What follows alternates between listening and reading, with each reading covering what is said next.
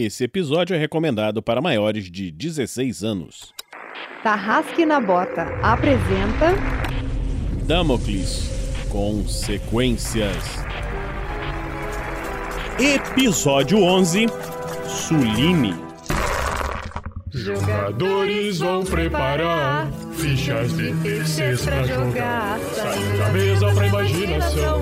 Agora é só ouvir Tarrasque na Bota. Uma aventura para o sistema GURPS, quarta edição. Para uma melhor experiência de áudio, use fones de ouvido. Então, pessoal, aqui é a Lucy. Eu estou jogando com a Suline neste episódio especial Suline. e confusões, muitas confusões. A Suline está confusa no coração dela, ela não sabe exatamente o que vai ser da vida dela, o que ela vai fazer agora com esse monte de emoções que ela está sentindo. Vamos ver o que vai acontecer. Mistérios. Eu sou. Eu vou jogar com a Yuriko. E como não é com Y, não é Yuriko, é Iuriko. E eu vou estar tá lá enchendo o saco da, da, da Suline. Esse é meu, meu trabalho hoje. Vamos ver se a gente vai se dar bem ou se vai ser horrível. Eu vou estar jogando com Ulf Yurikson, um Ranger muito maneiro que espera ser um aliado, eu acho. Mas ele pode atrapalhar, porque os dados sabem como eles são, maliciosos. Então a gente vai fazer de tudo para ajudar Suline e as suas dúvidas existenciais, nem que seja na porrada, porque é assim que a gente resolve no RPG muitas coisas, muitas vezes no roleplay. Fala galera, aqui é Vinícius Watzel, eu sou o mestre dessa aventura e nesse episódio vamos ver se a Suline vai lutar bastante ou não. Seja você também um guerreiro uma guerreira do bem. Para saber mais, acesse padrim.com.br barra rpgnext ou picpay.me barra rpgnext.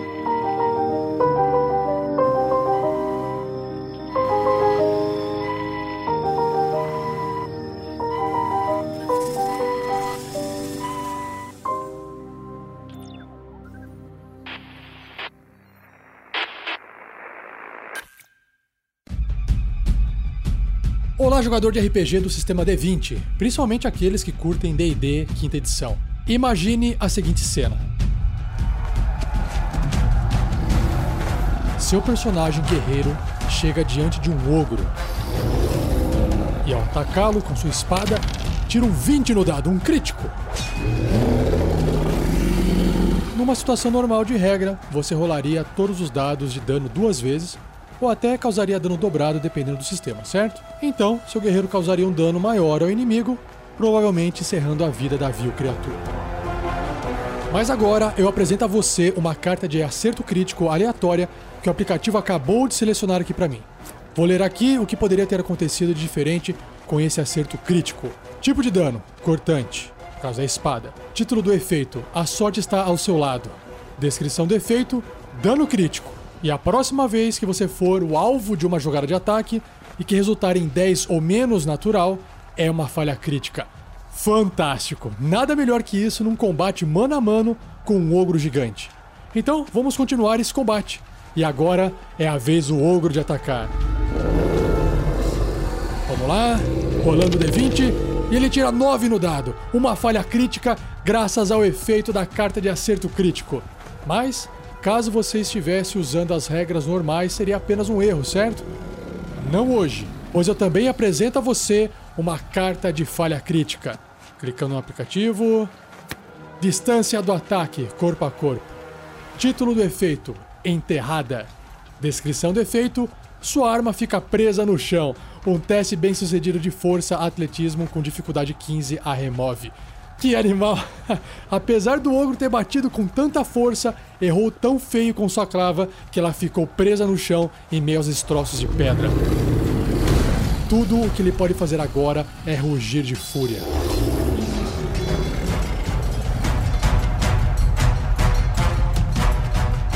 Ufa! E aí, gostou? Então, se você quiser mais emoção nos acertos críticos e falhas críticas na sua mesa de RPG, use o aplicativo gratuito chamado Cartas Críticas do RPG Next.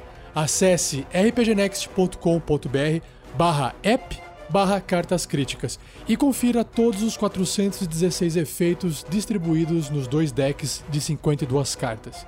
Link no post, vai lá conferir. O livro Damocles, o início, é o livro que dá início às aventuras no mundo de Damocles. Você que está ouvindo esse podcast pode adquirir esse livro no site da Amazon.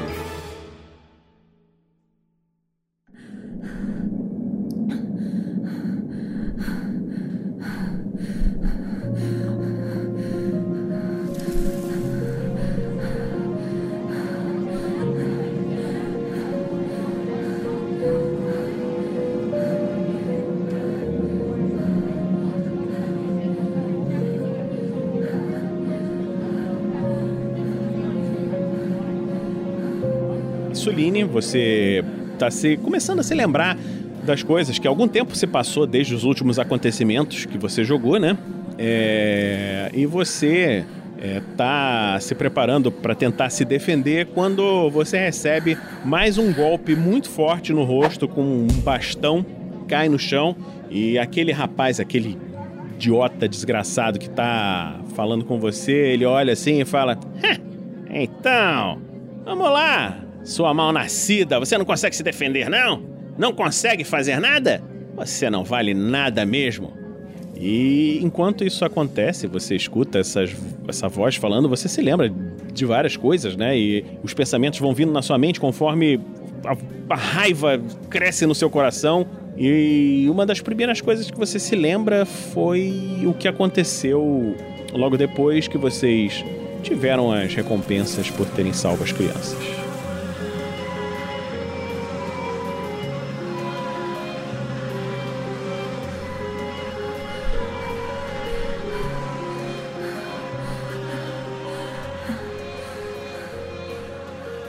Uma produção RPG Next.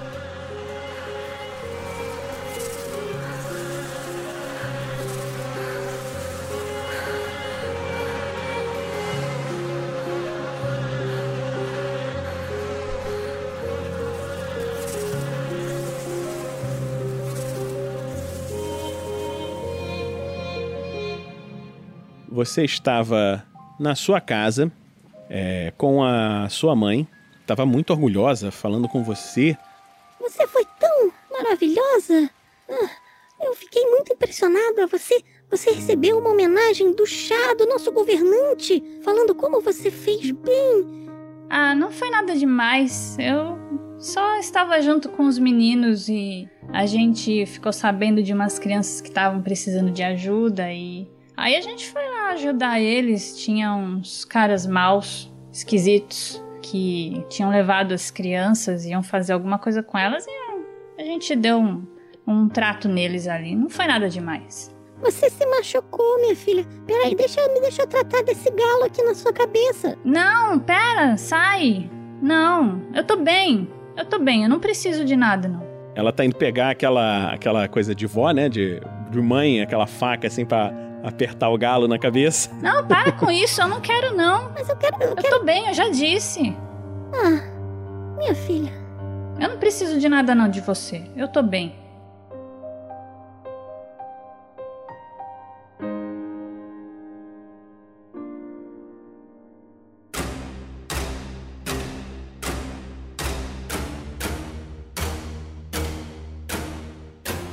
Você levanta o pé do chão para tentar dar um chute para derrubar aquele desgraçado. Vamos, vamos rolar os dados, ô, ô Lucy. Rola aí o seu karatê, por favor. Ah! Opa! Oito! Ok. Passei por três. Muito bom. Você se prepara pro golpe Ah! e. Eita! Toma! Você consegue acertar o golpe nele. Rola o seu dano. Miserável! Você tá no chão e acerta a perna dele. Eu dei uma rasteira nele.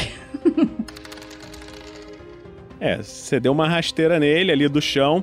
Você vê que ele sente um pouquinho a dor e fala assim: Eu vou te mostrar o que, que é lutar. Levanta aí, seu idiota! Vai! Vem!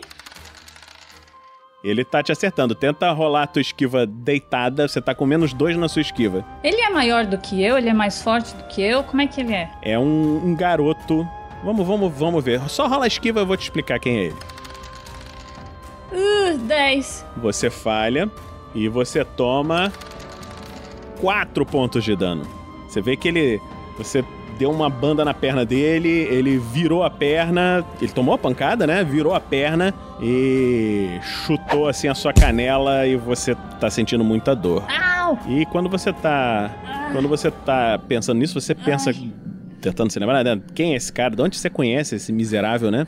E você se lembra que depois que você conversou com a sua mãe e tal, você tava na escola, né? E você vê que todo mundo gosta muito de você, das pessoas que você, dos seus amigos, e você tá tá se achando, se sentindo, né? Pelo, pelo que você fez, né? E você fica pensando assim, o que, que vai ser o seu futuro agora? O que, que você, o que, que você vai fazer da vida? O que, que você vai fazer daqui por diante, né?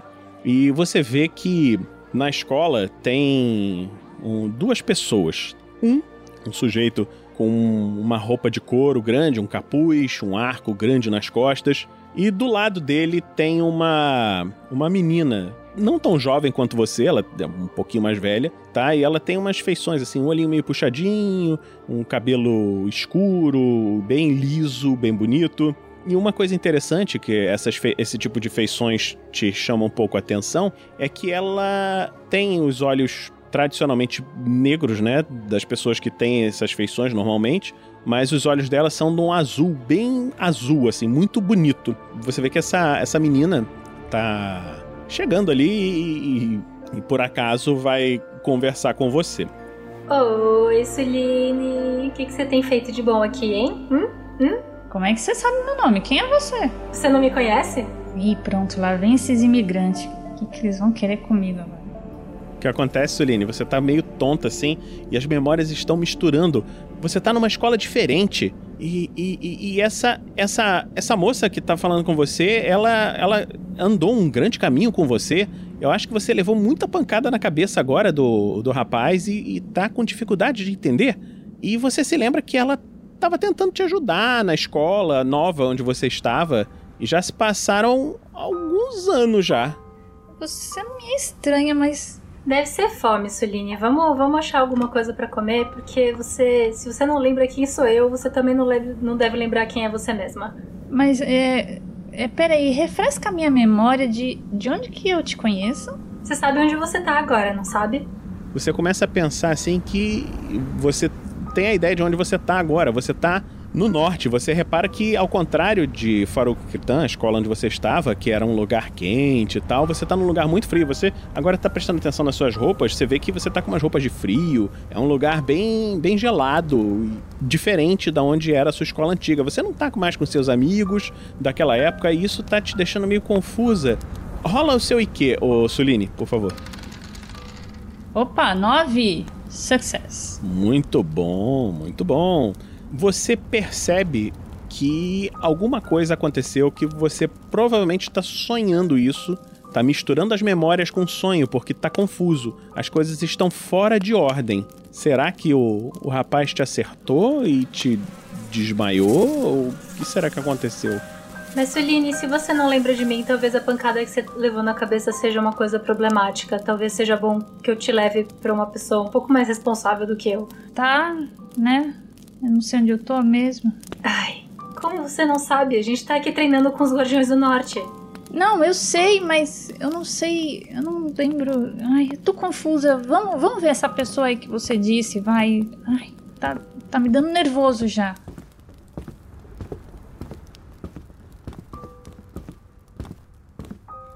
Wolf tá só guardando. Ele, te, ele tensionou a corda do arco dele assim. E guarda o arco.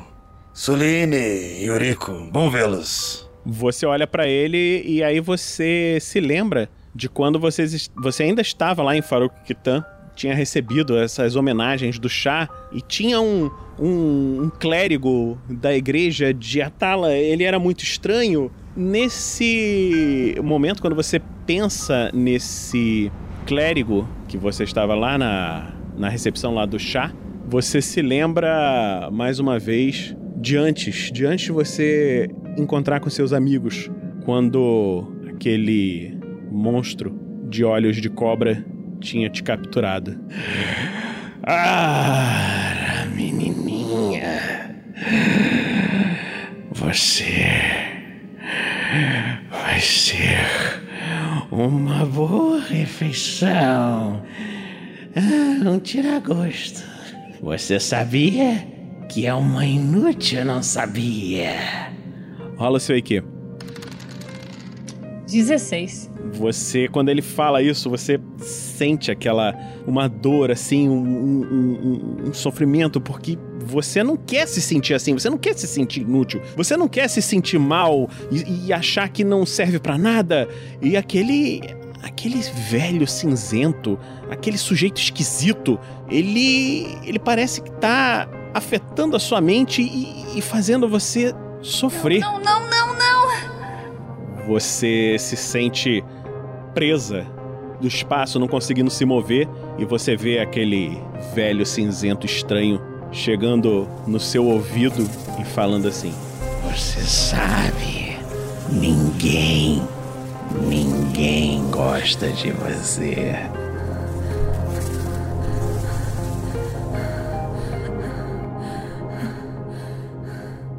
E nesse momento você recebe um tapa na cara e uh, uma outra voz fala: Já desmaiou, coitadinha? Você não sabe lutar, você não sabe nada. E não é mais o velho cinzento que está na sua frente. É o garoto, aquele miserável, desgraçado.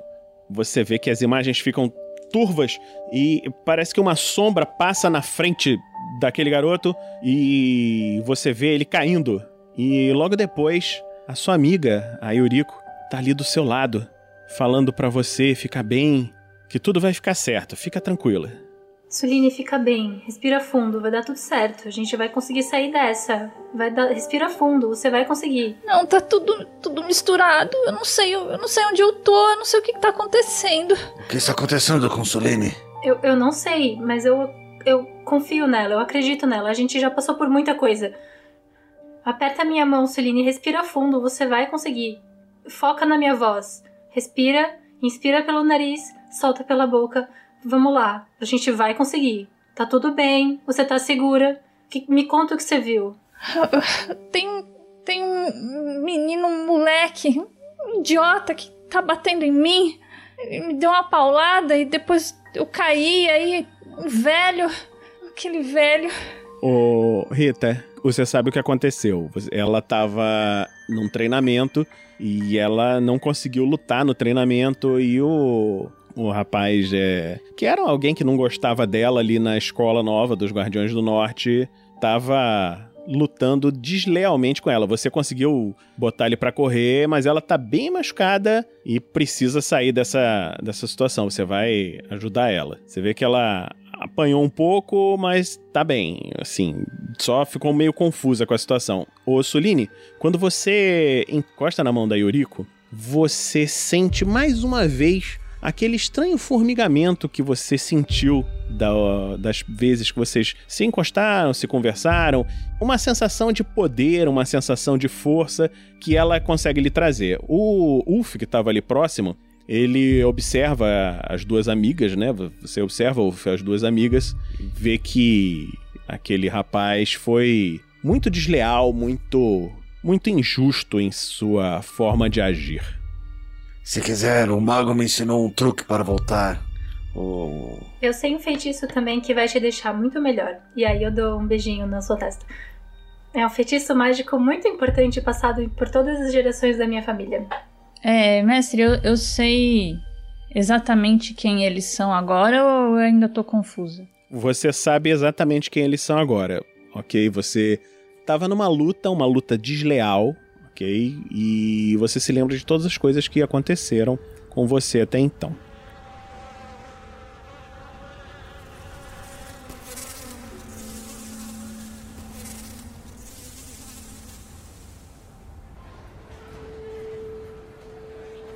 É, a Yuriko e o Ulf encontraram você lá em Farokkitan já faz quase cinco anos E você estava se sentindo ainda muito revoltada com a sua mãe, uma rebeldia, uma, uma revolta com relação a ela.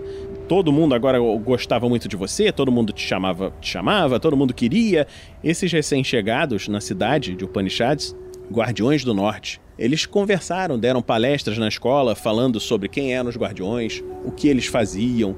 Você escolheu como opção, depois de tudo que aconteceu entre você e o Stan e as outras pessoas, que era melhor você se juntar a eles ir se desenvolver, ir crescer, ir melhorar. Então, você seguiu com eles na direção do norte. Viveram algumas aventuras, você, vocês conversaram bastante e uma dessas lembranças era quando vocês estavam subindo pela estrada na direção da cidade de Tulieres, que é uma cidade que fica no extremo nordeste do continente. E você sabia que essa é uma, uma cidade eminentemente controlada por necromantes e são, são muito fortes naquela cidade.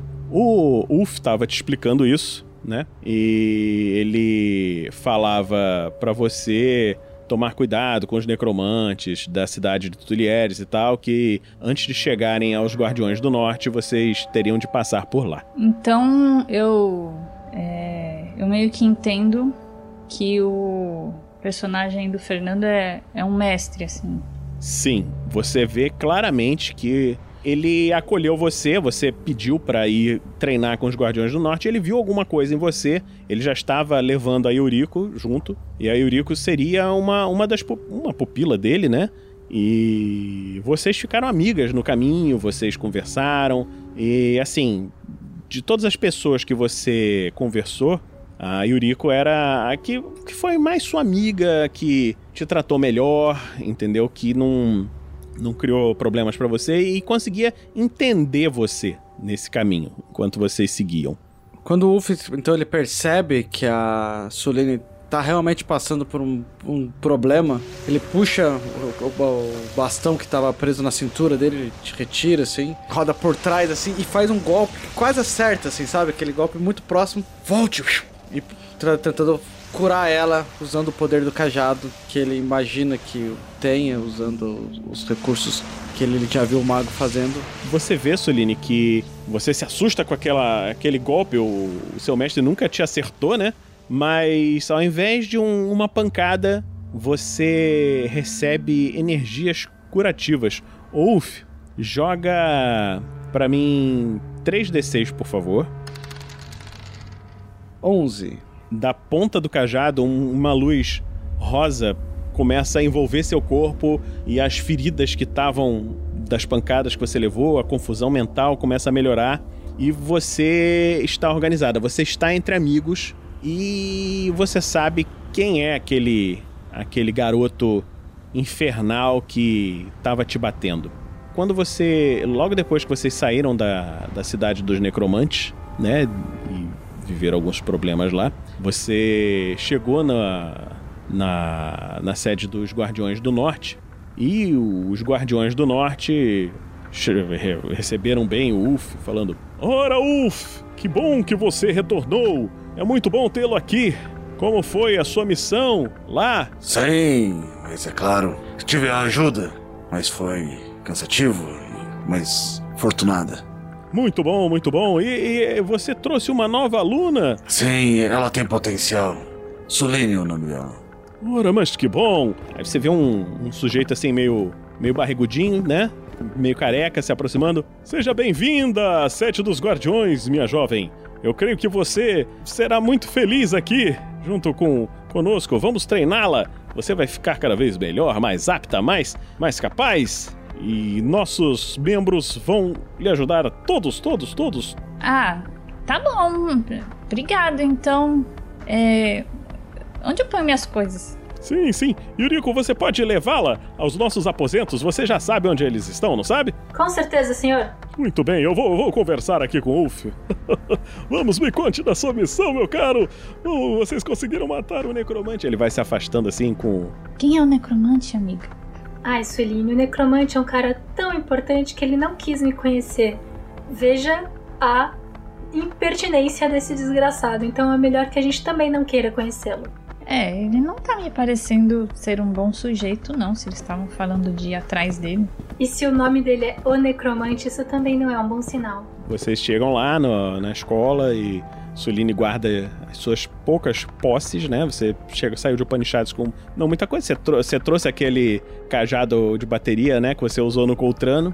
Não, eu só queria lembrar que eu tinha. Eu, eu peguei as duas armas que estavam com o Coltrano, tá? Eu peguei o bastão. Sim, é uma espada. Como é que chamava? Pau, pau de. Ah, não, deixa pra lá. É. e, e a espada também, né? Que tava com ele. A espada. Espada bastarda. grande, né? Você, você trouxe isso daí, as coisas que você tinha dentro de casa. E você acha que esse, esse treinamento que você vai ter nesse, nesse lugar vai ser um, uma coisa que vai te ajudar e vai te deixar bem, né?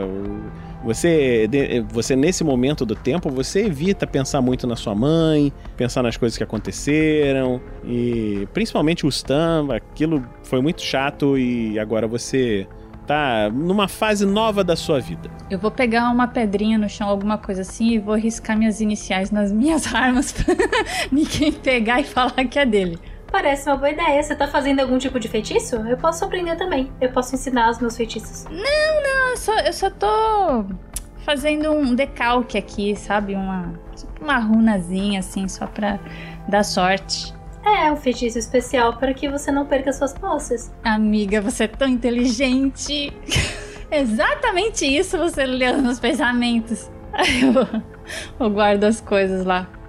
Então, então vamos, você vai me apresentar o lugar aqui? Ah, então, ali é o centro de treinamento, ali é o refeitório, aqui onde a gente eu já te mostrei é o dormitório e o resto você não precisa saber. Nossa, mas é tão secreto assim?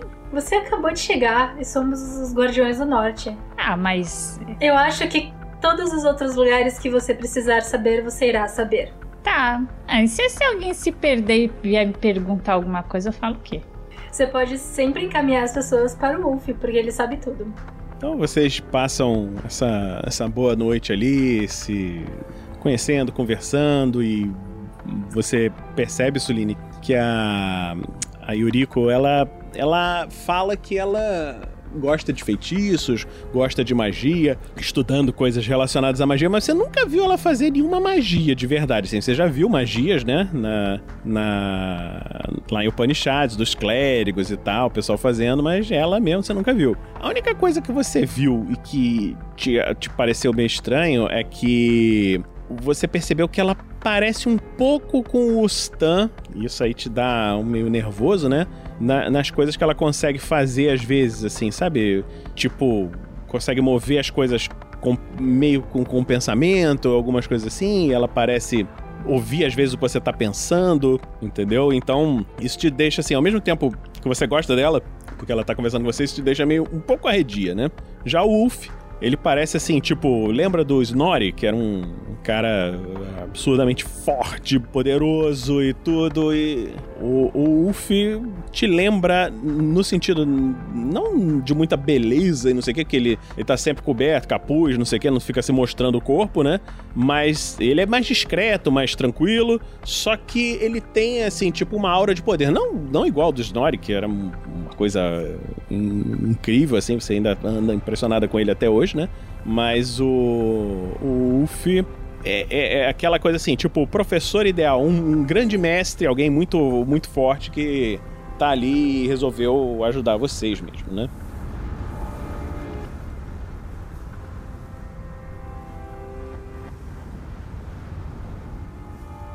Você passa os seus dias treinando. Vocês treinam lutas, vocês estudam algumas artes, vocês estudam escritos dos guardiões, eles falam várias coisas, né? E assim, você passa os seus dias estudando, assim, o que você, tudo que você não estudou em Faruquetan, aí você não tem muita opção.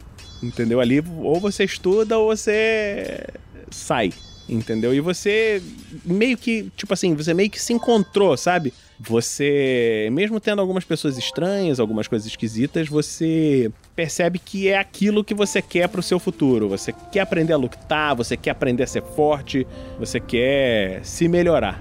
Um ano depois desse momento que vocês tinham entrado, você já tá bem mais treinada E você já tinha conversado, tentado conversar com esse Gunter, e agora você tem mais raiva dele do que atração. Você, você se sente meio frustrada porque você sentiu atração por ele e o cara foi um babaca, assim, falando: pô, tu é uma mal, mal nascida, como é que você chega aqui e acha que vai conseguir ter sucesso? Você não tem chance de conseguir nada. Eu vou até o meu mestre, então.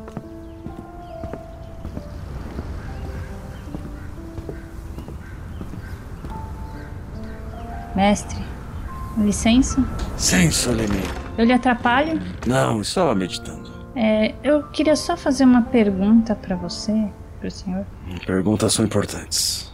É, eu não sei se, se o mestre vai considerar isso muito importante, mas eu queria saber qual é a daquele Gunter, hein, que fica por aí. Ele me parece um sujeito tão desconexo com esse lugar. Por que, que ele é daquele jeito? É bom, Solene, ele é uma dessas pessoas que nós encontramos na nossa vida. É importante saber lidar com esse tipo de gente. Porque esses aí não fazem calo na mão quando treinam.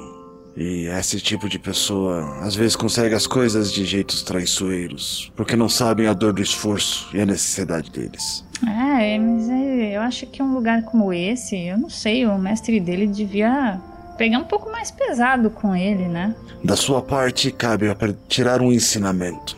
Tudo que nos aparece é uma forma de lidar com isso. O que a realidade nos mostra é o que a nossa realidade nos dá. Tome isso como parte de um ensinamento interno de autoconfiança e dedicação. Você não é igual a ele, e se você se considera melhor, você deve provar isso.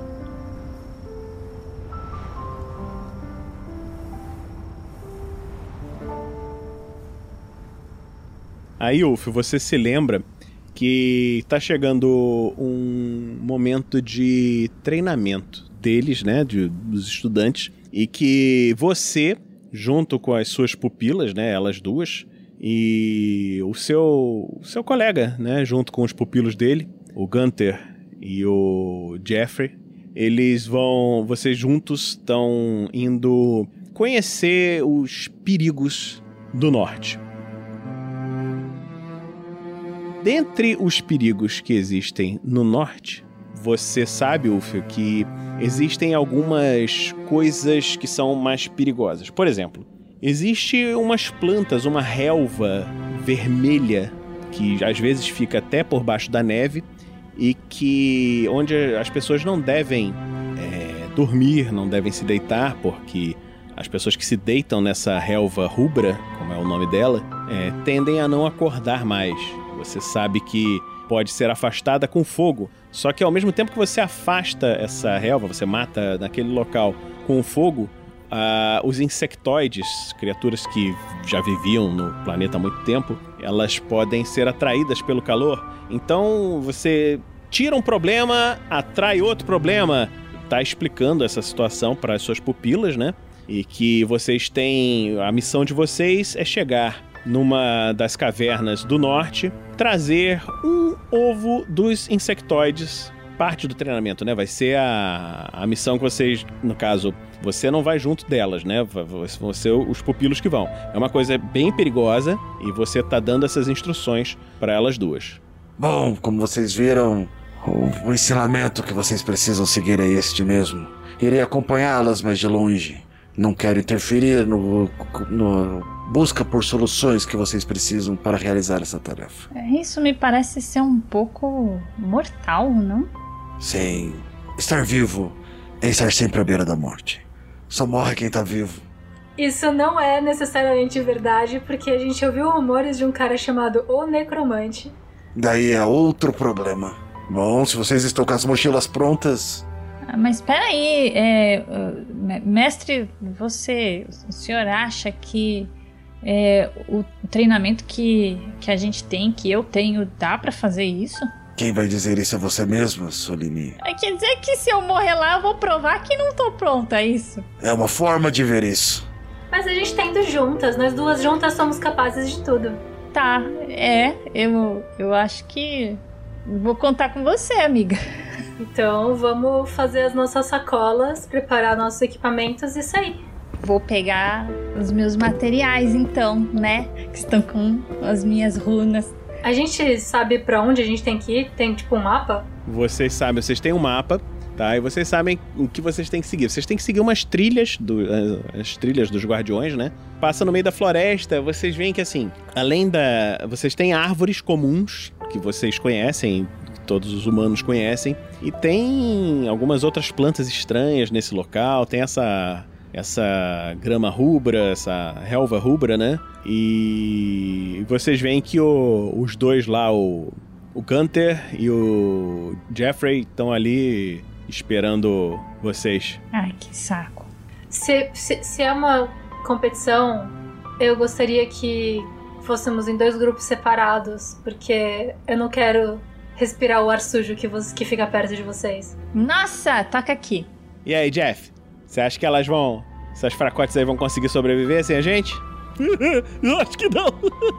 Maluco, tu não sabe nem tirar água de dentro de uma bota, mesmo nem se as instruções estivessem na sola. Provavelmente ia ser mordido por um tarrasque lá dentro.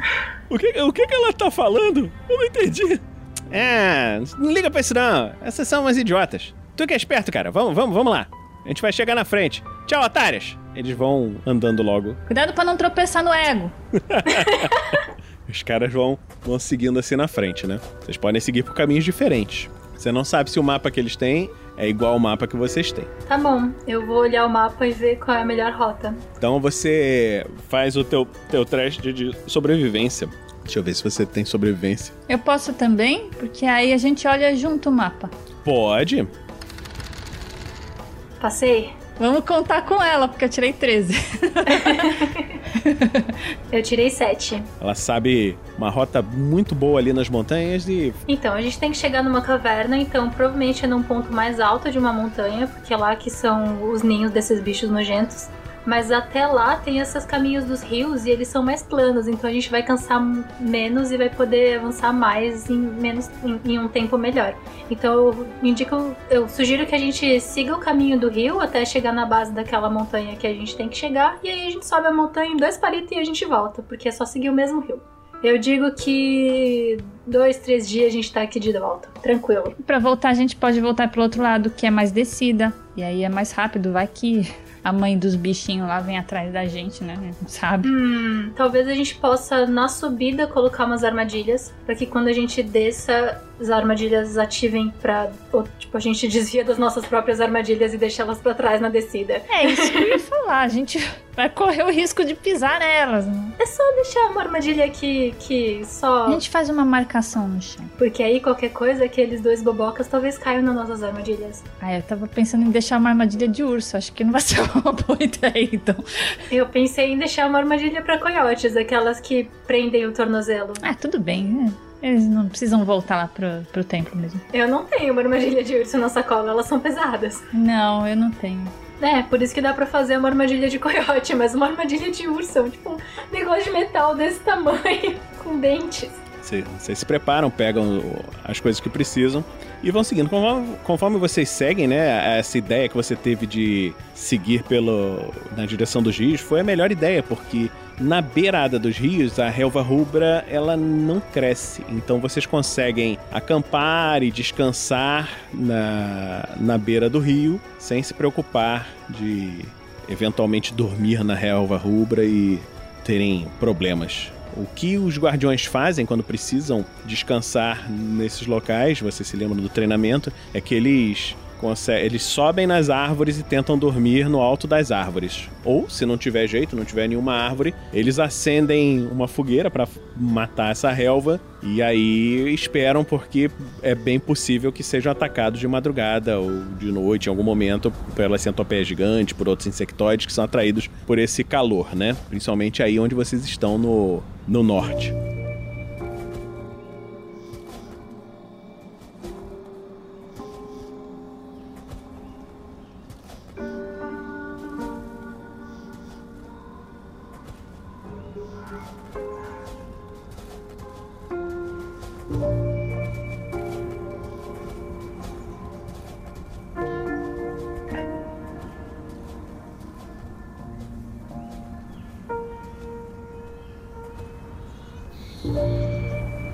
Caminho, né? Vocês veem que a floresta tá bem, tá bem tranquila, não tem grandes animais, grandes coisas. E vocês chegam no, no rio, né? À noite. estão ouvindo o barulho da água correndo próximo de vocês. E vocês cortaram alguns galhos e. e rola, rola um teste de naturalismo. Vocês têm naturalismo não? Eu tenho. Você tem? Então rola aí, ô Suline. Opa, nove. Passei um. Muito bom, teve um bom sucesso. Você, você lembra disso e você sabe que é, você deve preparar esses galhos e tipo fazer uma paredinha, sabe? Pra relva não conseguir chegar em vocês, né? Ali na, na beira da água. E isso você faz tranquila. Uf, você tá olhando de longe, você anota lá na sua pranchetinha assim. Então, estão fazendo certo. E você, Uf, você percebe que assim, o fato delas, delas não terem acendido a fogueira ali perto do rio, assim, elas vão ficar com frio, mas isso vai ser bom porque não vai atrair as centopeias gigantes. Então, isso daí tá certo. Então, mais uma coisa que elas fizeram certo, tá? Você tá anotando isso aí certinho. Você mesmo, você empoleira lá numa árvore próxima e sabe que vai conseguir passar a noite tranquilo. Essa primeira noite passa sem nenhum problema. Façam um teste aí de tracking, vocês duas. Ah, não tenho isso. Não tem? Então, Suline, você tem? Tenho. Então faz o tracking. Uh, seis! Muito bom, quase um sucesso decisivo, muito bom. Você percebe um- uns rastros que você tem certeza que são do, dos rapazes. Eles passaram por ali, em algum momento antes. É, eu, eu sei que se faz muito tempo. Pela margem, você passou seis de quanto que você tinha que ter tirado? Cinco, eu passei por cinco. Passou por cinco? Ah, então você sabe que eles passaram ali tem, assim, não mais do que um dia. Estão adiantados já.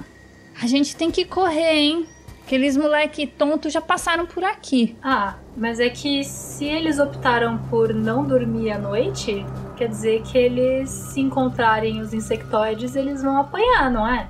É, pode ser. Então, com relação a isso, a gente tá melhor que eles. É, eu recomendo que a gente siga o mapa, porque a gente também não sabe se esses dois pilantras estão perdidos. Vai que eles estavam com o mapa furado mesmo. Ou vai que eles não sabem ler. O que é mais provável, né, amiga? Que é mais- Suline, quando você chega, você chega num momento, numa. Parece ser uma borda de caverna. E. Faz um tracking de novo. Pera, amiga, baixa aí, baixa aí. Eu acho que a gente tá. A gente chegou, hein? Só que faz com mais três. Olha, tirei 12, passei por dois. Tudo bem. Você repara que na, na porta ali, da, na, na entrada da caverna, né? Você vê que tem dois, é, duas sequências de passos entrando e uma sequência de passos saindo. A minha sugestão é que a gente taque fogo mais pra lá um pouquinho, pra atrair os insetos pra fora da caverna, caso tenha algum. Aí uma de nós entra, pega o- um ovo e sai, enquanto a outra vigia e vê se não tem nada aqui. E, e, e aí a gente sai juntas correndo. Amiga, tá falando de botar fogo? Aqueles, aqueles moleque, acho que já passaram por aqui. Eu tô vendo rastro deles aqui. Quer dizer, eu acho que é deles. Mas parece que só um saiu. Só tô vendo um par de pegadas saindo. Eu não quero entrar e tentar salvar. É mais fácil atrair os insetos pra fora e se o moleque estiver vivo a gente arrasta ele de lá. Mas e se, e se os bichão ficar tudo aqui na porta?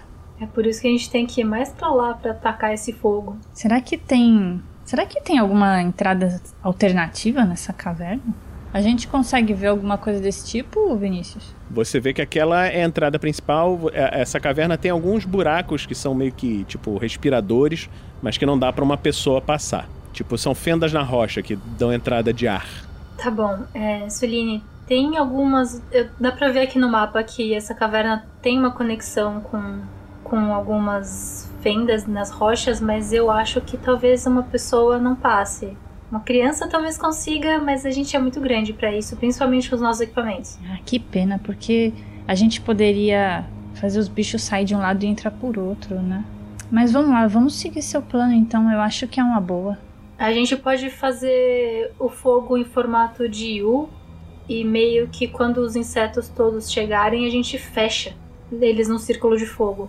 Tá bom, então vou, vou pedir pra você fazer um teste de survival pra você montar isso daí. Tá bom. Quatro. Ah, sucesso Um crítico! sucesso decisivo! Muito Uau. bem. Oh, vamos jantar bem hoje, hein? vamos jantar bem, vamos comer churrasquinho de insectoide. Né? Lacraia no espeto. Vocês preparam essa, essa formação em U e veem que vão ter muito sucesso se os insetos partirem por ali. Acho que ah, pode ser que seja um bom plano. Vocês vão tacar fogo aí primeiro, antes de entrar, vão entrar e tacar fogo. Não, tacar fogo primeiro, né? A gente quer atrair os insetos pra fora. Vocês colocam fogo ali naquele, naqueles pedaços, formando um U na, perto da saída da caverna, que vai ser fechado, eu imagino, depois, né? Que foi o que você falou, fazer um anel, né? Fechar os insetos dentro. Você vê que vocês acendem o fogo e aquela, aquela relva rubra tem um cheiro queimando, não é igual uma planta, um, O cheiro é igual. Parece o cheiro de cabelo queimando. Cheiro horroroso. Uma coisa muito desagradável. E você vê que a ch- essa relva meio que se mexe um pouco, tentando. meio que tentando se afastar do fogo. E, e conforme vocês sentem esse cheiro, você vê que a fumaça se dispersa no local. E vocês. Vocês vão ficar perto da entrada da caverna ou vão ficar atrás do fogo? O que, que vocês querem fazer? Meio que atrás, não é assim da, da parede. Da... Tipo, tem a, a saída da caverna pra frente, a gente vai ficar um pouco pra trás, da, escondida ali, né? Mas por trás do fogo ou assim, do ladinho da parede? Não sei, vocês que sabem o que que vocês vão fazer. Não, eu pensei em ficar contra o vento, né? Pra a fumaça não vir na nossa cara. Mas se tá. Se a gente conseguiu fechar a armadilha, eu pensei a gente ir pra dentro da caverna pra pegar o ovo e sair correndo embora. Então vocês estão ali do lado de fora e vocês veem que tem alguns. Parecem. Imagina uma formiga gigante, meio humanoide, entendeu? Muito grande, assim, caminhando. Deve. É um, um bicho muito esquisito, com aqueles olhos multifacetados. E vocês veem que eles estão andando em direção ao fogo, né? E você conta assim uns uns 10 andando assim em direção àquele fogo. E eles estão, tipo, indo procurar coisas no chão. Sabe, sabe formiga que tá indo catar açúcar? Estão todos indo para ali, como se aquilo fosse um, uma delícia para eles. Você vai fechar o círculo de fogo ou não? Eu consigo perceber se tá saindo mais de lá de dentro, se tem mais ou não. Faz um teste de percepção, de visão. Perception.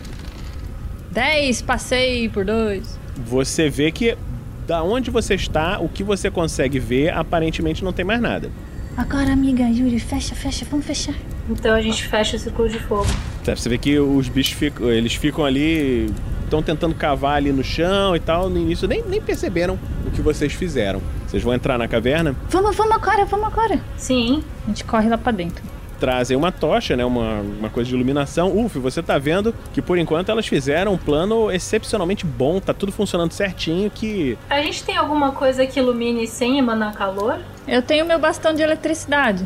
Tá bom, então você pode ligar o seu bastão elétrico, faz um pequeno arco elétrico que ilumina um pouco a frente. Mas só com a luz do bastão vocês estão com menos dois nas jogadas de percepção, ok? De percepção por visão. Então tá, vocês entraram na caverna, a caverna tá bem escura e rola uma percepção, mas não de visão. Então não é menos dois. É uma percepção normal porque você tá fazendo um teste de audição. Todas duas podem rolar a percepção. Percepção, hearing. Vamos ver, eu tirei um total de 13. Eu falhei. E eu. Falhei também, 13. Ok, vocês querem usar, vocês querem usar um dado extra ou não querem usar um dado extra? Eu vou usar porque essa aqui é a minha participação especial e se eu não usar, eu vou usar quando? Ah, um 5 não vai me ajudar muito. Você troca aquele 6, você consegue passar no seu teste de audição. Então tá, então eu troco aquele 6 e passo no teste de audição. Você conseguiu então e você escuta, o Yuriko, um som assim bem fraquinho, bem longe assim, um pouco mais no fundo da caverna. É, assim.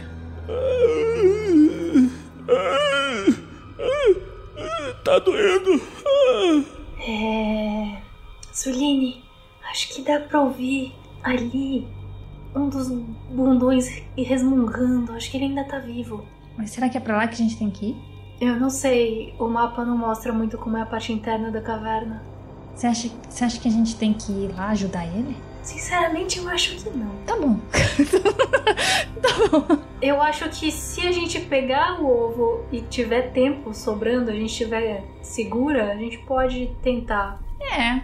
Na parte mais exterior da caverna, vocês veem paredes de rochas normais, assim, empoeiradas, o chão de terra, mas conforme vocês entram um pouco mais ao fundo, pouca coisa logo depois da entrada, vocês veem que as paredes começam a ficar diferentes. Parece que como se a terra tivesse sido recoberta com algum tipo de material orgânico, alguma coisa que molda as paredes e mantém a estrutura, e essa um aspecto muito estranho de formas meio biológicas, esquisitas e para quem assistiu o filme do de Aliens, você vê que é aquela, aquelas paredes assim meio meio escrotas assim, meio deformadas e biológicas assim.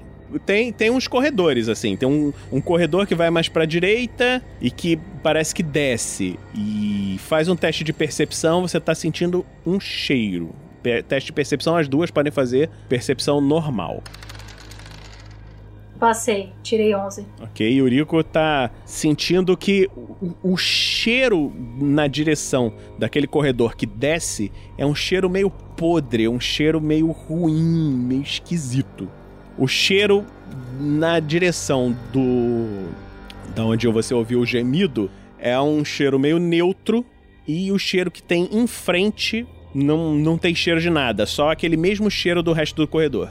Oh, você falou que escutou o, moleque lá. Pra que lado que você acha que ele tá? Pra, pra esquerda ou pra direita? Ele tá ali pra esquerda, que não é pra onde tá o cheiro. Ai, vamos, vamos sair logo daqui. Vamos achar logo esse negócio. Tá, é, tá muito fedido aqui. Esse cheiro de bicho. Eu acho que a gente vai ter que seguir esse cheiro pra achar um ovo. Ah, você acha que a gente tem que seguir o cheiro, é? Eu acho, porque formigas usam esse cheiro pra várias coisas, então é onde elas ficam, então é onde devem estar os ovos delas. As gosmas dela devem estar. É, vamos lá. Vamos. Quer dizer, né? Eu não sei se insectoides se comportam como formigas. Eu vou supor que sim, porque os insectoides lá fora pareciam formigas.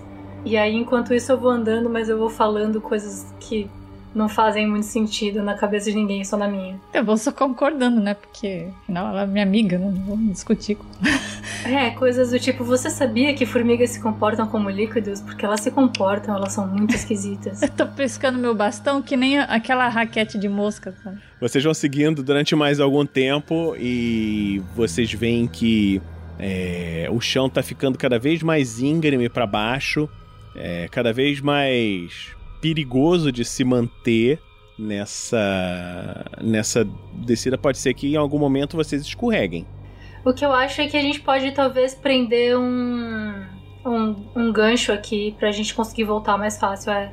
Isso aí, beleza. Vocês podem utilizar a perícia escalada para descer esse esse coisa sem evitar escorregar. Fernando, você que tá o UF tá ali do lado de fora, tá vendo que os insectos, os insectoides estão presos ali naquele anel de fogo. Você tem a escolha, você tem a opção de matar eles todos facilmente com seu arco, porque estão ali alvos fáceis ou não. O que que você vai fazer? É, eles parecem estar causando uma ameaça muito séria pra eles ou tá tudo controlado? Eles estão contidos ali dentro do fogo, tão, parece que estão tentando cavar ali o caminho. Tipo, não estão. Eles não perceberam elas entrando na caverna e estão ali dentro daquele anel de fogo isolados. É, eu vou deixar as coisas como estão. Vou continuar esperando, mas vou ficar um pouco mais atento a isso, assim. Se eu perceber, eu vou fazer a contagem de quantos tem. E hora ou outra eu vou lá e conto pra ver se alguns não sumiram, pra eu ter que ver se eu não preciso fazer alguma coisa. Mas vou ficar atento, deixando elas lidarem com a situação.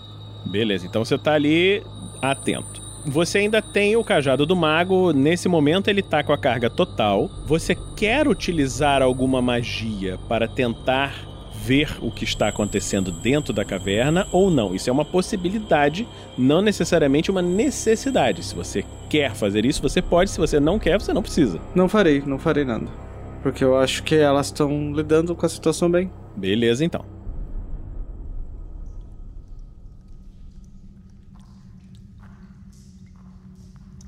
Então façam um teste de climbing, de escalada, vocês duas aí. Olha! Nove, passei. Ai, sete! Também passei! Uhul! Mu- Muito bom. Vocês prenderam lá um grampo direitinho ali na, no chão e ajeitaram as cordas. Estão descendo com bastante cuidado as duas naquela, naquela coisa. E vocês veem que o, o coisa vai ficando cada vez mais íngreme, cada vez mais íngreme, até que tem um momento em que ele tá quase que vertical. E aí, Lucy, é, agora eu quero que você, vocês façam um teste de visão. O cheiro tá cada vez mais forte, tá? Onde vocês estão. Eu quero que vocês façam um teste de visão. Aí é com menos dois. Que vocês estão só com essa luzinha do bastão ligado. Eu tirei cinco. E eu tirei 14. Enxergo nada. É, você, o bastão tá te ofuscando um pouco, assim, você não tá conseguindo, mas Yuriko, com aquela luzinha fraca, você consegue ver que ali no fundo da onde vocês estão, você vê diversos corpos. Tem corpos de animais, corpos de humanos, tem um ou outro coltrano, mas tá tipo assim, todos meio meio detonados e nos corpos estão crescendo uma umas que parece aquelas plantas roxas do lado de fora, parece que estão crescendo ali em cima daqueles corpos ali no fundo. É isso que você tá vendo. Tá, eu vou descrever pra, pra Suline o que eu vi. Suline, é, é muito esquisito. Tem tipo uma pilha nojenta de corpos decadentes, melequentos, com umas plantas roxas crescendo em cima e eu não quero encostar. Ai, mas você tá vendo al- algum ovo aí embaixo? Não, dá- rola um teste de naturalismo, as duas, se vocês tiverem. Eu não tenho. É, Soline se tiver. Então sou eu, né? 10! Passei em cima! Beleza. Então, você se lembra nas suas aulas, né, de biologia que você estudou lá em Faroquiquetã e um pouco do que você estudou aí, né, de que os insectoides eles se alimentam daquelas plantas roxas que nascem em cima de locais de onde a relva rubra se alimentou. Então, vocês acham que isso daí pode ser tipo uma dispensa deles, uma geladeira onde eles estão. Eles jogam matéria orgânica ali para crescer o- essas plantas e eles se alimentarem dessas plantas roxas estranhas. Perto de fonte de comida, para quando os filhotes nascerem, eles já irem terem o que comer. Será que de repente é aqui mesmo onde a gente vai achar esses ovos? Acho melhor a gente com cuidado descer um pouco. O que, que você acha? Eu acho que é uma boa ideia mesmo, porque além do que, a gente tá numa caverna, a gente desceu um monte, tem um monte de corpo jogado com essas plantas. Eu aposto que aquilo tá até meio quente, sabe? Tem, tem umas, umas pessoas que fazem umas comidas cavando e cobrindo por cima e aquilo esquenta. É é um negócio esquisito. Mas é que tá frio aqui onde a gente tá, não, não é, Vinícius? Debaixo, é, debaixo da terra tá tá quente. Se tá soltando cheiro de enxofre, tá muito quente. Então tá, vamos devagarinho. Tá, vocês começam a pisar nos corpos, né? Rola as duas um DX. Logo que pisaram no primeiro corpo. Ai, que nojo. Nove, passei. Opa, oito! Tá, muito bom. As duas passaram. Vocês veem que quando vocês pisam assim no primeiro corpo, vocês veem que aquela aquela relva rubra que tá ali crescendo, ela tenta devagarzinho assim tentar se enroscar assim na no pé de vocês assim. Mas é a relva rubra? Eu achei que fosse uma relva roxa. É, não, é, tem, tem as plantas roxas que estão nascendo em cima dos corpos. Mas de, de debaixo do corpo sai aquela relva rubra tentando se enrolar no, no pé de vocês. E vocês conseguiram sair. Ai, o que, que a gente faz? A gente tem que achar logo esse negócio. Luz, a gente precisa de mais luz aqui. Tá bom, então taca fogo nesses corpos. Mas e se a gente destruir o ovo? Você vai tacar fogo nos corpos? Não, eu tô falando, a gente tá numa, numa, num diálogo. Eu tô falando. Se eu não me engano, a Eurico tem a desvantagem impulsividade. Olha ali na sua ficha se você não tem, né? Desvantagens. Ah, tenho? Eu acho que sim. É, eu tenho. Eu acho que você também? Tá, vamos. A hora que ela fala do fogo, eu já tô pegando as coisas. Impulsividade. Ah, tenho. Ups. Eu vou fazer assim, ó. Aí eu pego a minha mão. Eu vou pegar a cabeça da Celinina com as minhas mãos. Pôr os meus dedinhos em cima da sobrancelha dela. E falar assim. Hum, pronto, esse feitiço é um feitiço mágico maravilhoso que vai fazer com que a gente fique imune a fogo. É?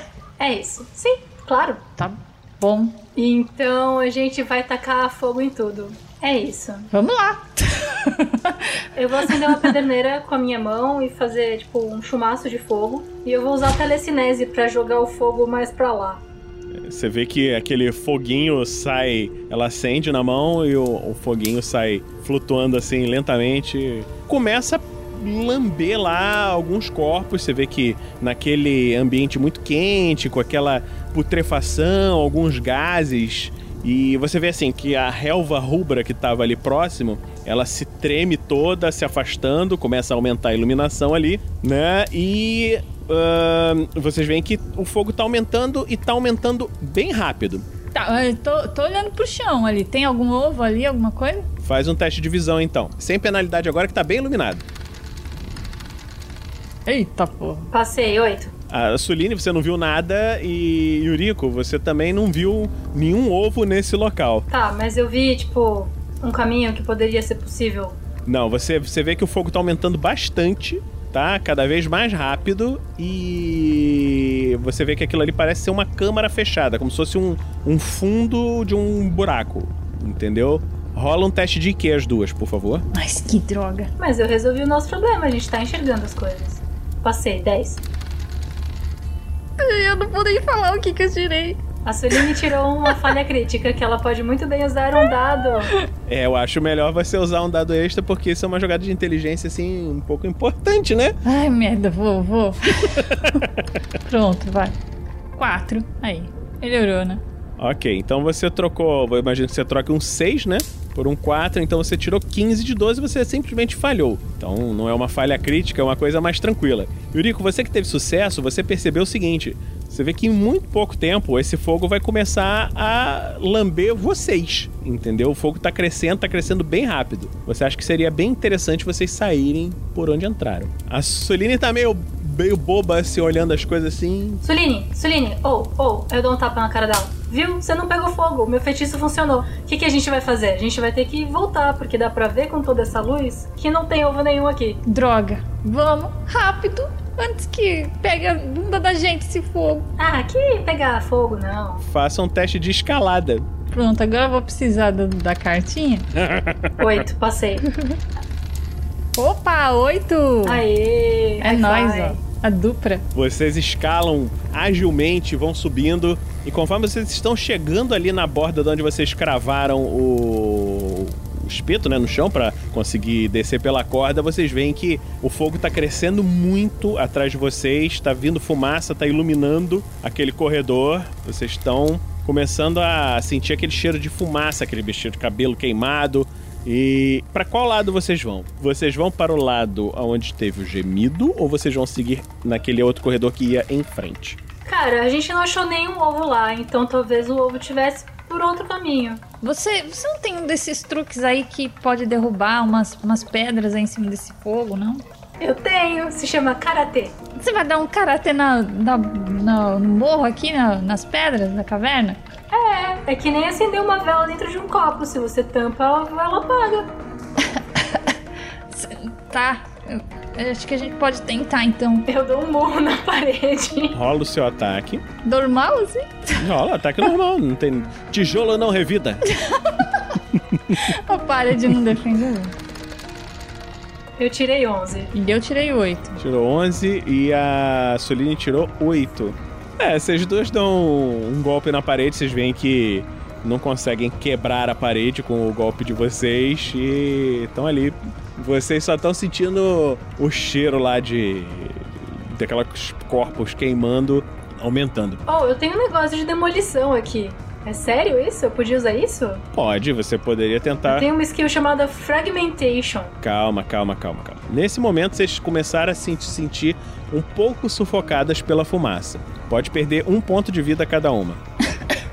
Amiga, você não trouxe essas máscaras da quarentena, não?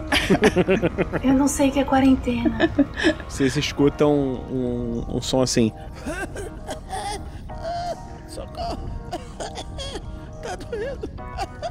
Daquele corredor lá atrás. O tonto. É o tonto.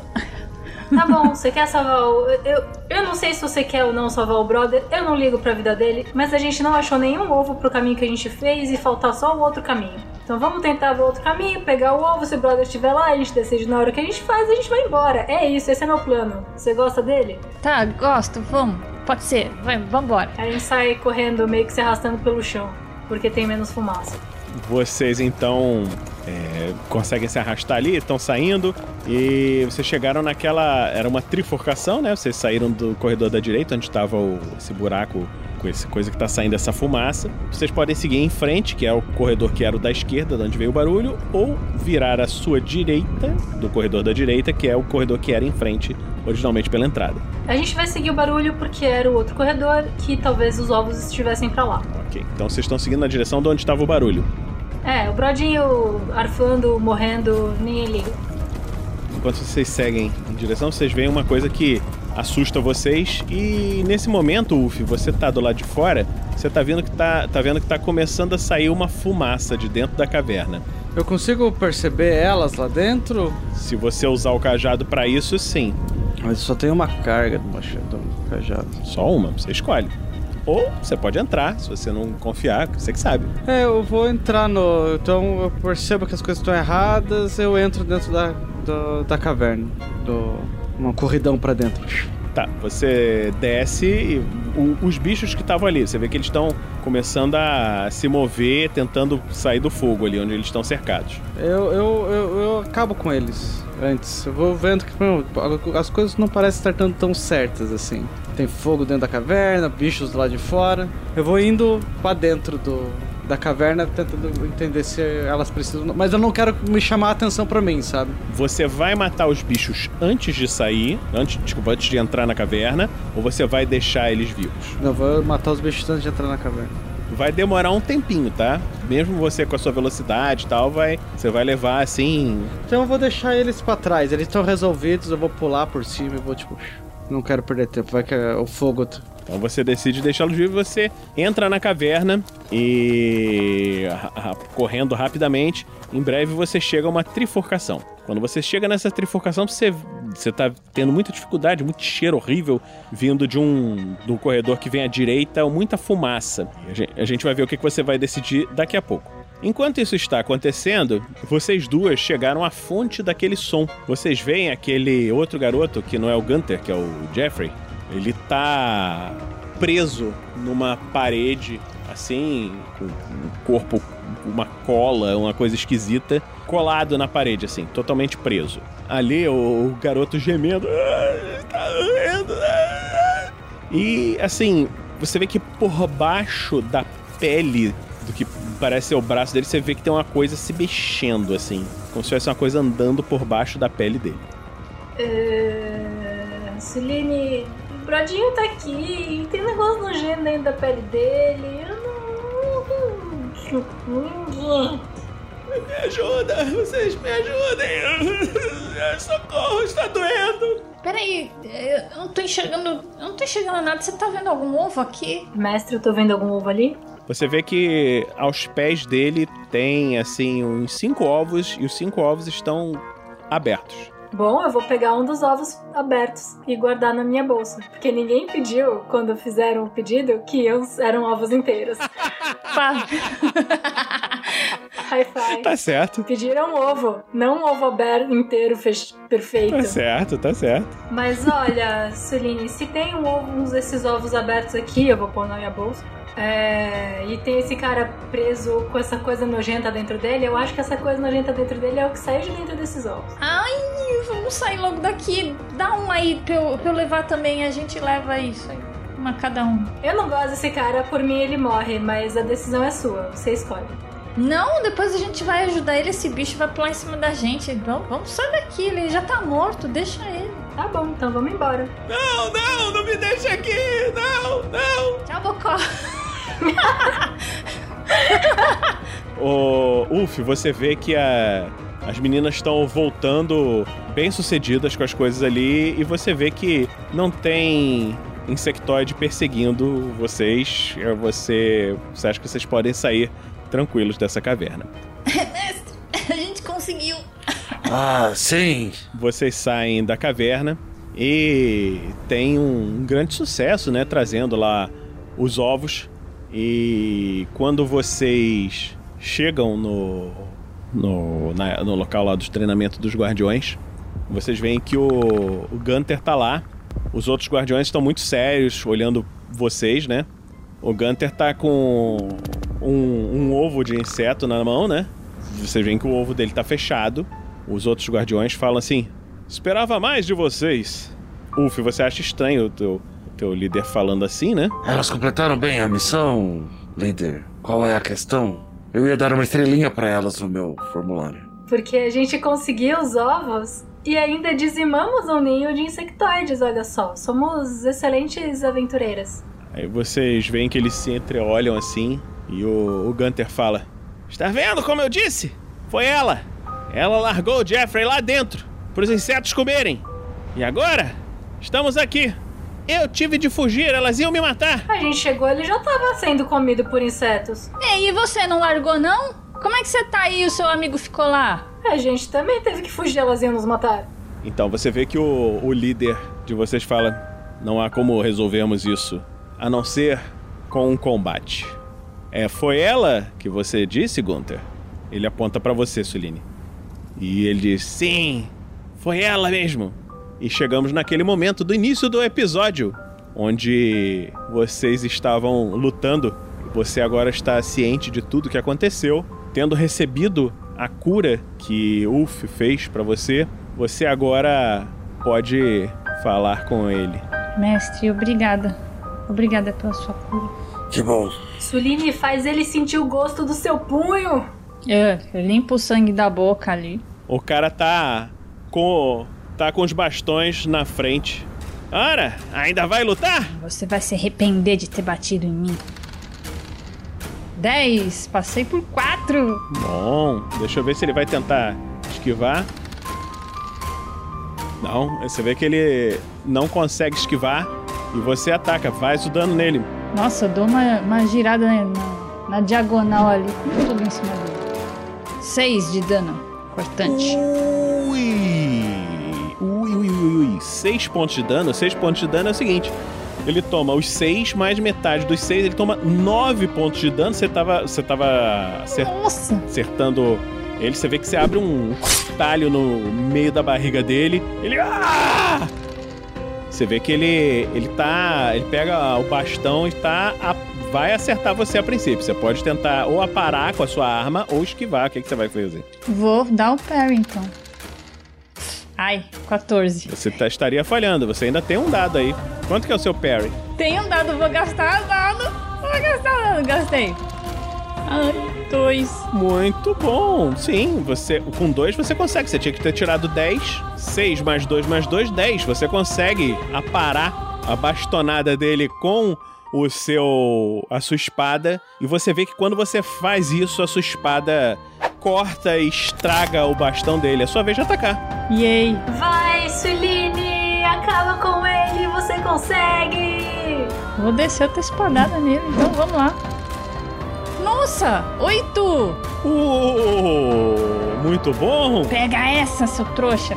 Ele tenta bloquear com o braço, ele tá desesperado, tentando aparar a espada com o próprio braço e ele falha no aparar dele. E você vê que você corta o braço dele, roda o seu dano. 3. 3, você consegue cortar fora a mão dele e ele olha horrorizado. "Ah!" Nossa. E ele tenta fugir. Você tem a oportunidade de deixar ele fugir ou de matar ele sem nenhuma defesa. O que você quer fazer? Eu fico olhando pra ele, eu, eu paro com aquela espada descida na diagonal, assim no chão, segurando a espada com o respingo do sangue dele no meu rosto. Eu fico dando aquela respirada profunda, aí eu olho pro meu mestre, eu fico olhando pra ele um tempo, aí eu me endireito e deixo ele fugir. Tá bom. Então aí eu interfiro e faço ele tropeçar. Rola aí a sua telecinese então. Eu tirei sete. Muito bom. Você vê que faz isso, você vê que ele tropeça, cai, bate com a cara no chão e você não sabe se ele tá desmaiado ou se tá morto. Vocês veem que os guardiões aprovaram o resultado. Eles olham pra vocês e falam: "Agora podemos ter certeza de quem estava realmente falando a verdade. Uf, parabéns, cuide de suas discípulas. Elas nem precisam do meu cuidado.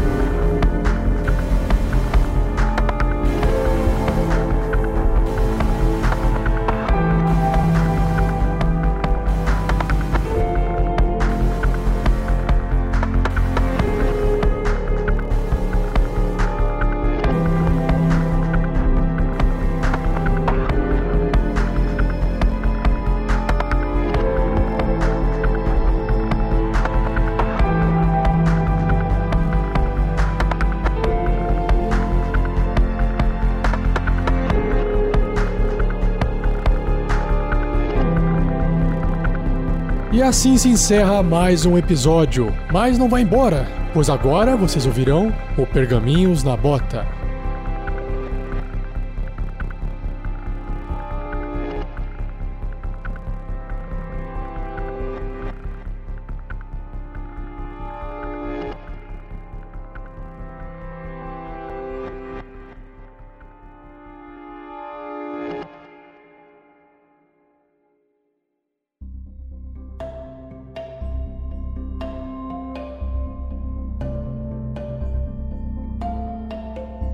Começar então os pergaminhos? Começando, esse é o Damocles Consequências, temporada 1, episódio 11, Suline.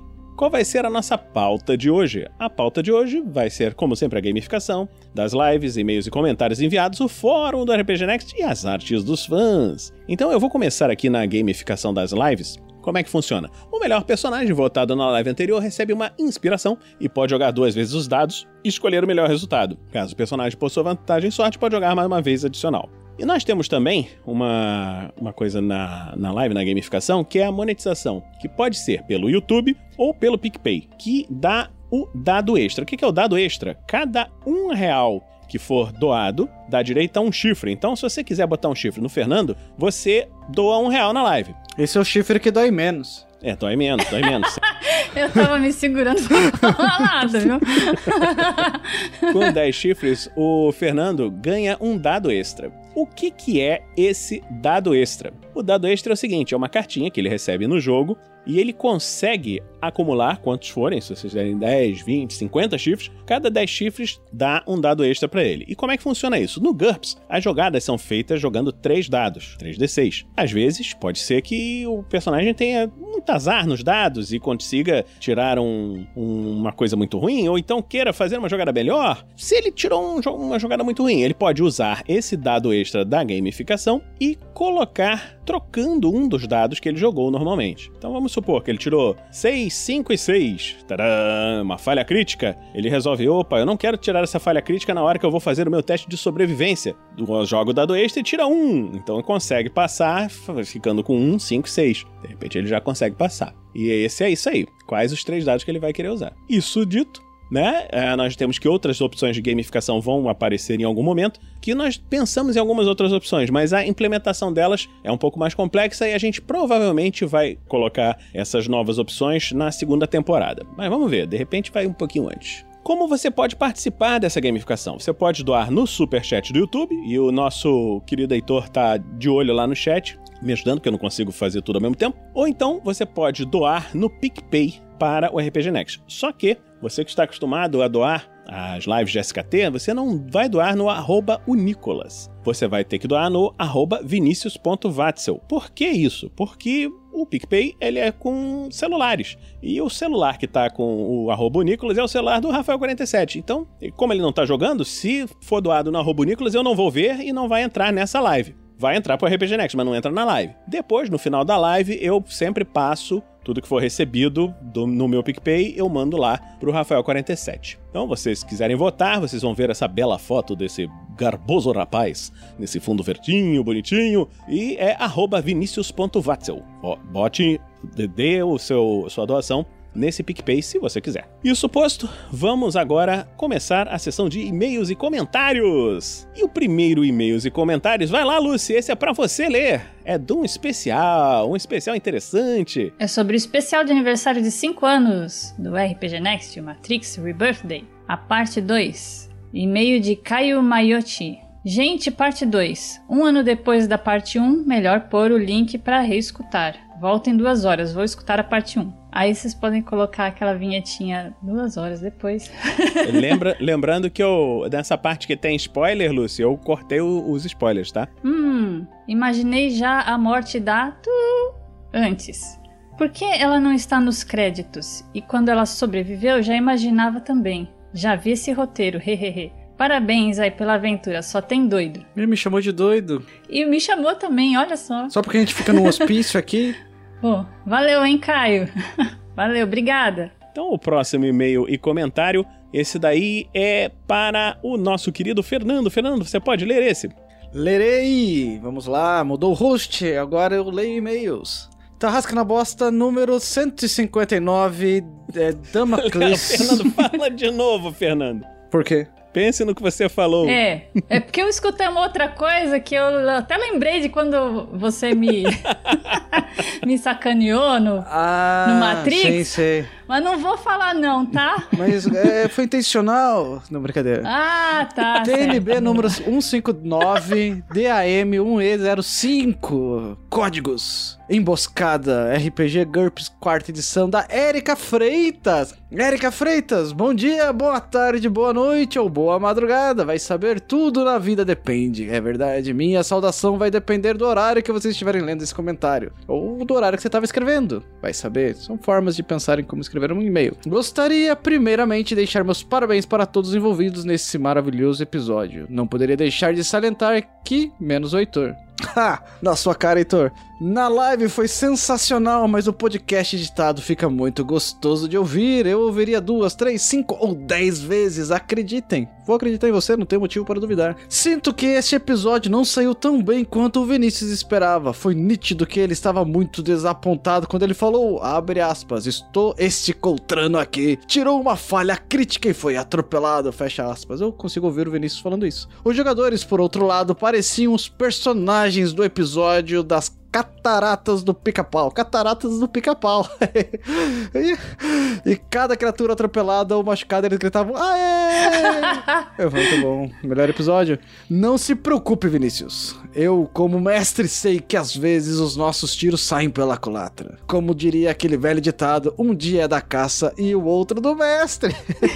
Uma coisa que me deixou bastante intrigada: como uma árvore cabe tanta gente e 5 milhões de coltranos que enxergam para calar no escuro não perceberam nada? É, às vezes tinha uma coisa mais bonita para ver. Pera aí, de- deixa, deixa, deixa eu me justificar, porque é o seguinte, eles enxergam muito bem no escuro, mas não tinha ninguém olhando para aquela árvore. Tava tudo certo, eles estavam ali numa boa, tinham capturado as crianças, estavam ali lanchando, tinha um que tava dormindo, então eles estavam tranquilos, não estavam esperando serem atacados de madrugada assim. Por essas crianças malvadas. É, é, vai saber. Você não conhece a, a, a cultura dos coltranos pra julgar eles desse jeito. Talvez seja errado pra eles olharem para cima. Agora pergunta como eu caí da árvore. Então, Érica Freitas diz ok, me acalmou, porque ela gritou quando ela disse aquilo. E agora ela está mais calma. O Vinícius, perguntando a Lucy quantos coltranos ela ia esperar passar, me fez imaginar. Um, dois, três coltraninhos, quatro, cinco, seis coltraninhos, sete, oito, nove coltraninhos, dez num pequeno bote. Eu e a Su em cima da árvore contando com os dedinhos, cada criaturas passando. Dez no pequeno, na- no pequeno embotiscada. Haha, não rimaria, desculpa. O último ponto a deixar claro: o Ustan não é um maluco. Eu vou defender porque ele é apenas uma figura de personalidade abstrata e forte. Personalidade abstrata. Chamem o Freud. Ele tem razão de. Ops, spoiler não. Queria deixar claro para todo mundo que ouviu até o fim. Quando digo isso, me refiro aos pergaminhos da bota que o Heitor apenas me odeia tanto porque no fundo, no fundo do seu coração existe uma pitadinha e admiração pela linda arte da necromancia. Espero ansiosamente pelo dia que ele finalmente vai tirar essa máscara de bonzinho amiguinho do- da bondade, da bondade e se revelar o mais cruel dos necromantes que pisaram sobre a terra. Ô louco! As pessoas desejam coisas tão estranhas. Um abraço caloroso a todos que estiverem lendo esse comentário da madrinha necromante mais legal que o RPG Next já teve. Ô louco, eu queria ter essa personalidade e esse carisma para me considerar uma pessoa tão maneira assim. Mas, mane- Obrigado, Erika. Mandou muito bem. Vamos para o próximo. Esse daí também é da Érica. É, Mas aí agora eu vou pedir para a Rita ler. Rita, você pode ler pra gente? Olha, é quase uma cantora, Rita Ler. Tenta ler. TNB, hashtag 159, DM 1E06, Coltran Combat RPG GURP 54E, porque tem vários códigos mesmo que a gente tem que ler.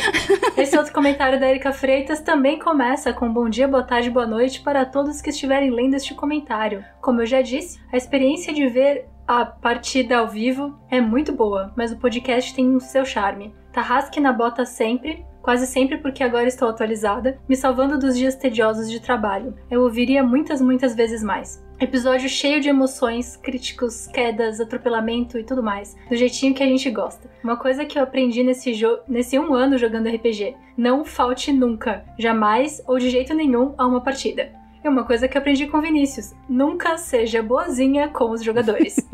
Ou eu era muito boa e inexperiente, hahaha. Sempre deixei os jogadores ausentes no canto combatendo aleatoriamente o inimigo enquanto os presentes lutavam na missão principal. O tiro do Tonkin foi muito bom. É, ela tava contando que ela, ouvindo vocês, ela está aprendendo a ser um mestre melhor, isso é lindo. Isso aí, é porque nesse episódio a Lucy teve um compromisso familiar, não pôde vir, e ela levou uma. levou umas bolas na cara, entendeu? A boleadeira, pá! E caiu da árvore. Foi nesse, foi nesse episódio. Ah, Fica bonita até de falar, né? Ficou com dois pontos de vida, desacordada, e foi por isso que as pessoas ficaram muito impressionadas. O tiro do Tonkin foi muito bom, mas não vou elogiar porque o jogador é um chato, insuportável e não merece meu reconhecimento. Para mim, ele se destacou na partida, mas me recuso a falar isso diretamente pra ele. Mas, miga, você tá falando isso aqui. PS1. Vinícius, muito obrigada por fazer o Heitor ler meus comentários. PS2. Tô imaginando o Jamal brincando com o cérebro, deitado de barriguinha pra cima, com as quatro patinhas rodando a bola, de ce- a bola cerebral. PS3. Aaron não é um NPC genérico kkkkkk. PS4. Eu peguei a referência do gato. E PS5 talvez em novembro. Muito obrigado, Érica, de novo, mais um e-mail seu. E vamos falar aqui do fórum da RPG Next. Algumas pessoas mandaram comentários e e-mails falando que não estavam conseguindo entrar no fórum e tal, e dependendo de quando você mandou isso, o que, que aconteceu? Quando a gente começou o fórum da RPG Next, o nosso fórum foi hackeado. E nós tivemos vários eu não sei se eram chineses tentando vender diplomas para universidades no Canadá, que tem tudo a ver com RPG Next, obviamente. Então, Putz, cara. Mas tava barato?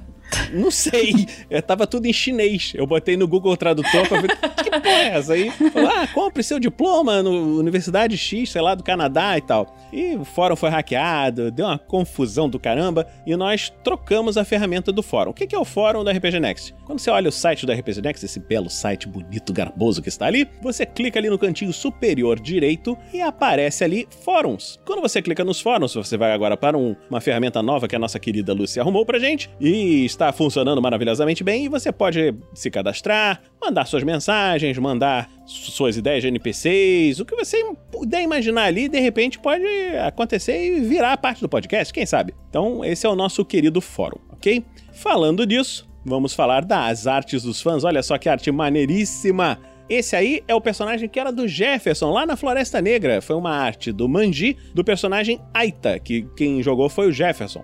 Muito maneira. Manji, obrigado aí por mais essa arte maravilhosa que nós temos aqui. Ok? E todas essas artes, eu não sei se essa já tá no site do RPG Next, mas eu falei com o Rafael, já deve estar entrando lá no site. Essa e outras artes, ok? Então essa foi as nossas artes dos fãs. Em breve, esperamos que tenham artes dos personagens de Damocles. Quem sabe estarão aparecendo por aí artes dos fãs. Os canais do RPG Next, você nos encontra em rpgnext.com.br e no site, que nós falamos agora, onde tem o fórum. Você- nós estamos também nas redes sociais, no YouTube, no Facebook, no Twitter, no Instagram, em vários canais diferentes, porque nós não fomos sábios como a Rita, que colocou tudo do QuestCast num nome só, e nós temos vários nomes diferentes. Então você procura lá RPG Next nas redes e acha. Nós também temos os nossos canais nos podcasts. Você consegue nos ouvir no Spotify, Google Podcasts, Apple Podcasts, iTunes e qualquer agregador de podcast que você tenha. E nós também temos os outros programas do RPG Next. A Forja, que está ainda no hiato, talvez volte em breve. Eu acho que é o Bruno que está preparando aí algumas coisas para a Forja. Vamos ver, em breve sai alguma coisa. Os contos narrados, que estavam indo no Crônicas Ressonantes até essa semana. O Crônicas Ressonantes dos Contos Narrados deu uma pausa temporária por conta de problemas e dificuldades da, da vida, né? A vida é uma caixinha de surpresas, como já diria Joseph Klimber, e às vezes dá uma rasteira na gente. Mas não tem nada não. Eu tenho alguns contos guardados e vamos gravar esses contos, editar, mas as Crônicas Ressonantes voltam depois, ok? Não fiquem preocupados que vocês vão continuar ouvindo essa história depois. É, nós temos também o podcast do Regras do D&D 5e, que é feito pelo nosso querido Rafael47, a máquina de criação e edição. Ele é um, um monstro que fica fazendo as coisas assim sem parar, apesar tá fazendo a, a live da SKT, tá montando preparando as outras coisas, e cuida do site, e parte a parte financeira, administrativa, e ainda grava o Regras do D&D 5e. O Regras do GURPS sou eu que faço, mas como eu não sou uma máquina como o Rafael 47, é, eu... Na verdade é porque o Rafael ele tem 46 ajudantes que fazem isso pra ele. Eu sou sozinho, não tenho meus 46 ajudantes, então eu continuo fazendo Regras do GURPS devagarzinho. Eu tive que parar agora enquanto estou fazendo o- as lives de Damocles, mas em breve vamos retornar com o livro Campanhas, que é o segundo livro do Regras do GURPS, quarta edição. Nós também gostaríamos de agradecer a todos vocês que doam para o RPG Next no PicPay, no Padrim, por exemplo, picpay.me barra rpgnext ou no padrim.com.br barra rpgnext, porque você que doa nesses canais, você nos ajuda a manter o nosso projeto. Toda essa doação ela serve para pagar os custos de servidores, de site e, hospedagem e um monte de custos e burocracias que tem que ser pagas, mas nós agora, com as doações, nós conseguimos é, entrar na nossa meta de editor. Nós temos um editor especial, que é o editor, maravilhoso editor, que está editando esse podcast que você está ouvindo aqui. Você que já está ouvindo isso editado no podcast, agradeça porque quem doou pra gente conseguiu fazer a meta do editor. Continuem doando pra gente e sabendo que o que não for utilizado para a manutenção do projeto, para essas coisas, é transformado em doações no projeto do Guerreiros do Bem. O que é o Guerreiros do Bem? Quando você doa tudo que não é utilizado do projeto, vira uma doação para uma instituição de caridade. E essa doação pode ser feita com objetos, pode ser feita com materiais de limpeza, ou o que a, o que a instituição estiver precisando no momento. Então, é o nosso muito obrigado a todos os que compartilham e curtem esse projeto. E o agradecimento especial por conta disso aos nossos padrinhos, madrinhos e assinantes do RPG Next. E a gente vai ficar agradecendo vocês até o próximo Pergaminhos na Bota. Obrigado, obrigado, obrigado!